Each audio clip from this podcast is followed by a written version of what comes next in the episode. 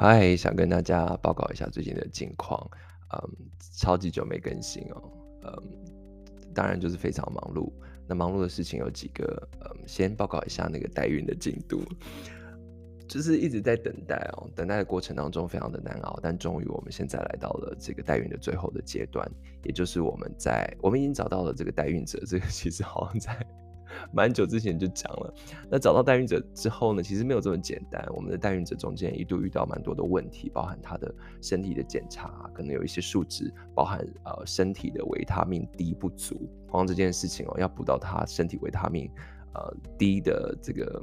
身体的在身体的含量是足够的这件事情，其实也要花蛮长一段时间，然后再加加上不做其他的检查。那之外呢，呃，就会拿到嗯在代。这个代孕的这个历程里面，专业术语叫做 medical clearance，就是说，呃，医疗方面呢，已经完全确定这个代孕者是可以呃来做这件事情哦，就是整体的这个评估已经通过了。那 medical clearance 结束之后呢，就是 legal clearance。legal clearance 那 legal 是法律的嘛，就是说你也要在法律上面呢能够完成所有的程序。这个代孕才可以进入最后的阶段。那我们现在其实就在这个 legal clearance 的过程当中。那这个 legal clearance 当然非常的繁繁复复杂的原因，是因为其实整个代孕的历程当中呢，最困难的当然就是最后怀孕的这个过程。那我们当然。知道说，所有的这个怀孕的妇女都可能有非常高的风险，甚至是这个生命的危险。所以在我们看待这个代孕这个呃这个过程最后阶段的时候，其实是非常谨慎跟小心的。所有的细节都要在这个代孕的合约当中写得非常非常的清楚。那里面呢，包含我刚才讲了这种最极端的状况，包含了我们的这个代孕者死亡的可能性，或者是他器官，呃，比如说有损失，呃，那或者是他在代孕，呃的过程当中，在怀孕的过程当中呢，面临到的所有的可能感染的风险，那不只是要把这个代孕者这方面写得很清楚哦，那关于我们，其实我跟我老公也是一样，如果我们两个人在这个过程当中有一个人或两个人死亡的话，那这个宝宝如果已经怀孕了。应该要怎么做？这其实都会在这个合约里面呢写得非常非常的详细。那里面当然还有就是关于呃这个金钱的补偿，这个是不用讲的嘛。就是说我们要在什么时候、什么阶段呢，让什么样子的金额是到位的。那最后这个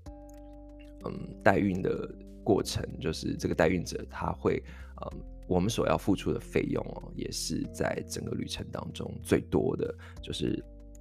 我我记得我讲过，前面这个到胚胎完成大概是一百万左右嘛，那所以后面呢，整个代孕流程是五百到六百万，所以整个四五百万其实在后面这一段的花费，那当然有非常非常多，就是呃除了这个医疗检查之外呢，还要给这个代孕者的补偿费用，那这个补偿费用其实来自于他其实是等于是二十四小时在帮我们工作的这个概念，所以应该一个员工应该要的所有的福利，因为他是二十四小时帮你工作嘛。那比如说他在代孕过程当中呢，这个代孕者他如果呃他的工作的损失，或者是他没有办法做家务，他要请人家来打扫，或者是他有小孩，那要要保姆来照顾，这所有的费用都是我们要来负担的，所以这个就是一笔非常大的花费。那当然，这个花费之外，我觉得有更多的是彼此之间的信任。这也是为什么我们其实呃跟代孕者还有代孕机构有非常多的沟通过程。就是你需要去聊，比如说，诶，她在怀孕的过程当中，她可以做什么，不能做什么。然后呢，她的旅行应该要怎么怎么安排。哦，所以这些，那你你说我们是不是真的能看到她？就是我们人在台湾嘛，然后我们的 孕母在美国，你不可能。啊、好像就是装一个什么呃监视器，随时监视他，这个不是一个正常的方式哦，而是你必须建立这种人与人的信任。就今天他呃愿意来帮忙，那我们也很谢谢他。那我们基于人与人的信任呢，呃，相信呢他在怀我们的小孩的过程当中呢，会好好照顾自己的身体。那他也从啊帮忙我们这边呢。不得获不只获得金钱上面的补偿，然后还有很多心理上面的快乐。这也是当初我们在跟这个孕母面谈的过程当中，我们所感受到一个非常强烈的一个讯息，就是他非常的希望可以跟我们一起踏入这个旅程。嗯，所以现在一切就是这叫这叫什么？嗯，这叫万事俱备。只见 东风，现在这个东风就是 legal clearance，就是说我们双方都把这个约签完之后呢，我们就可以开始进入最后的要植入胚胎，然后跟怀孕的历程。那我刚好呃昨天参加了同家会的活动啦，问了一下其他爸爸，其实整个过程其实还有一年，因为呢在签约完之后，那他可能还需要有一些医疗上面的呃辅助，然后或者是。呃我们的这个代孕者，他人不在加州嘛，他要飞去加州，这个往返之间，所以等到真的能植入的话，可都可能还要再等一两个月。可是总之，已经到了 这个阶段，然后就是真的等很久。然后我们的朋友也说啊，怎么听你们讲了这么久，怎么好像都一直还没到怀孕的这个过程？这个也是我们，我觉得压力的来源哦，不只是在前期的沟通，或一直到现在。那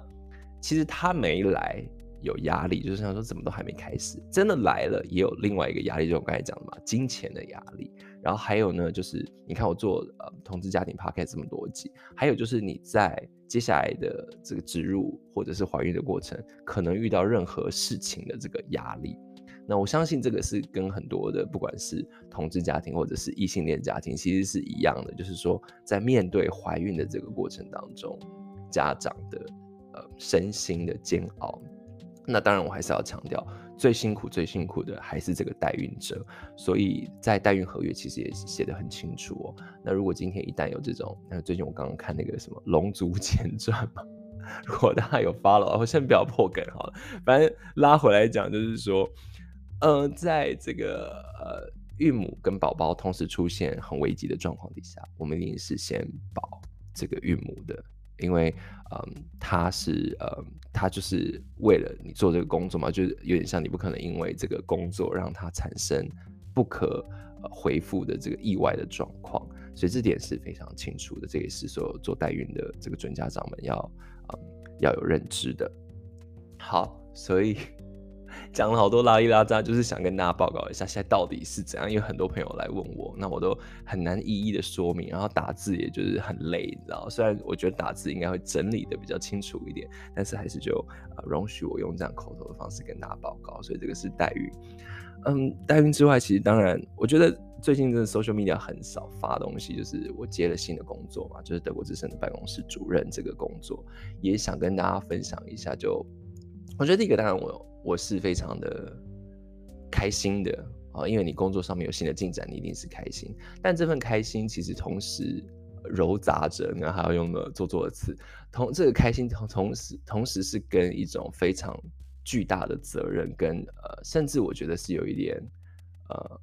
嗯恐惧，好，可以用到恐惧这个词哦，因为我呃我在刚刚接任这个工作的时候，呃其实是呃。好几个礼拜都睡不着哦。那其实我也不是第一天，就虽然说接这个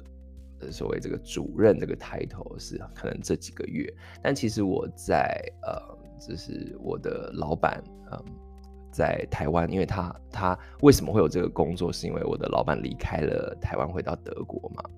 那他在离开其实前一年甚至前半年，他就已经交代我做很多的工作。所以这个最后其实也是有一点，我算是半争取来，就我跟他讲说，我觉得，因为我们德国之声奉行的是 localization、regionalization，不管你用什么词哦，就是说，过去很多的外国媒体，它就是你知道，它就是会啊、在台湾发生重要的事情的时候呢，就啊、派一个他们的记者。那我们最开开玩笑最极端的例子就是老白男嘛，就是可能搞根本搞不懂这个地区的局势，然后就派来，然后飞来呢，可能也不会讲中文，也不懂这个地方的 context，就开始呃处理这个题目。但整个国际新闻的趋势的走向其实是正在改变当中的。那我觉得其实我们德国之声一直是走在这个第一线。那回来讲，就是我跟我老板就说，我觉得这个办公室他需要台湾人自己的主管。我说今天不管是不是我，他都值得有一个自己的管理者，不是来自于一个德国的远端操控。那我觉得我的老板就是，我还是要呃称赞一下他，就是他真的是一个可以沟通的老板。那在我跟他说明之后呢，然后我觉得他也很尊重我，然后也等于是争取到了这个职位。那呃，在接下，所以这这也是为什么我觉得接下这个工作的时候，我觉得对我来讲，他他有点呃，不只是说好，我我个人哈、得到了什么样子的，因为说实在，钱也没有加很多。那呃，更多的是我觉得在国际媒体，呃，身为一个非常大的国际媒体，这个。德国之声这个台北办公室，它可以扮演什么样的角色？而且持续在我刚才讲的这个地方化上面，它其实是重要的。那所以我觉得我能够接这个工作之外，我能不能把这个办公室运作得很好，那就是另外一个考验了嘛。那就会代表说这样子的一个呃 regionalization，它的呃尝试，某种程度第一阶段已经成功了嘛。我们的我们德国之声来来。台湾已经四年多了，那在这四年多的过程当中，它其实你看，我们有了自己的办公室，然后我们的人员也呃越来越呃稳定跟壮大。那接下来就是说，这个办公室可以扮演什么样的角色？那在尤其是好，现在有一个新的阶段了，我们有一个台湾人接任之后，他会有什么样子的呃新的风景？那这个是我必须要去，等于说。等于如果说我们有一台呃这个列车在前进的话，那我等于现在是列车长，那要开往哪里？那这个列车如何行进，就是一个很重要的工作。呃，但是我觉得还有其他意义哦，也是我我范姐在之前提醒我的，就是范姐那时候跟我讲说，她觉得哎，这种国际媒体可以有 local 的人当 bureau chief 哦，当这个办公室的领导人，她觉得是有意义的。那当然就是呃，我自己是公开的男同志嘛，所以我觉得在呃多元的议题上面，我觉得也是有意义的。就是这个办公室，它绝对呃，在我的管理底下，它就是会非常重视 diversity 这个这个概念，呃，所以。所以又又又又讲回来，就是我我好像就是把，我觉得好是把这个当做一种责任，对，你知道不是那种耶，我我我工作加了很多薪水，然后我现在可以用这个钱，或者是我可以用这个职位去做什么什么什么，而是说好，那现在啊，我得到了这个新的职位之后，我我能够做到吗？我能够。我能够想办法开创出新的局面吗？比较多是这样子的担忧，嗯，对，所以这个是工作上的新的发展。好啦，那那所以呃，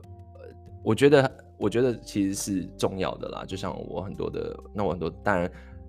而且我觉得一个办公室哦，所谓主管其实做很多杂事嘛，你也知道，尤其是我们这种小办公室啊，小到从什么。除湿机倒水啊、报账啊等等，那当然整个办公室方向的规划也是很重要。那其实最重要的是一个团队的营造，所以就嗯，就就很希望说可以跟我的同事们一起再打下更更好的基础。那其实我的同事们呃聊到也也很清楚，就是说，其实我刚才讲这个呃 regionalization 嘛，嗯。其实，在现在很多台湾的国际媒体哦，就不要讲是这样，好像进入八卦时间。应该说，很多人哦，他还是把台湾人当做一种，我觉得有点像工具人，你知道吗？就是其实很多人会呃，什么在重要的事情的时候来台湾，然后就在台湾找 fixer，或者是找什么 news researcher，就是说他们都不让台湾人做真正重要的工作。简单来讲就是这样，有蛮多还是蛮大的新闻媒体是这样的，可是。我能够打包票讲说，我们德国之声不是，我们在这边开了办公室，然后关注的是呃全球的事物。那当然以亚洲啊、特别东北亚的为最重要。那之外呢，我觉得在地人才的运用跟培育，我觉得会就是是在整个国际媒体当中，我觉得是显得非常非常的特别的。那这也是我觉得能够持续在这个地方工作很骄傲的原因。那之前的工作。最长也就做四年嘛，就我前一份工作在民事，所以我我之前一直觉得四年一直是我一个工作的怎么讲，就好像是一个关卡，就说好，我大概做到四年，这个没有什么特别，我就要 move on 了这样。那所以在德国只是能够有这个新的挑战跟任务，觉得很开心。好，所以工作的东西也是跟大家稍微交代到这边。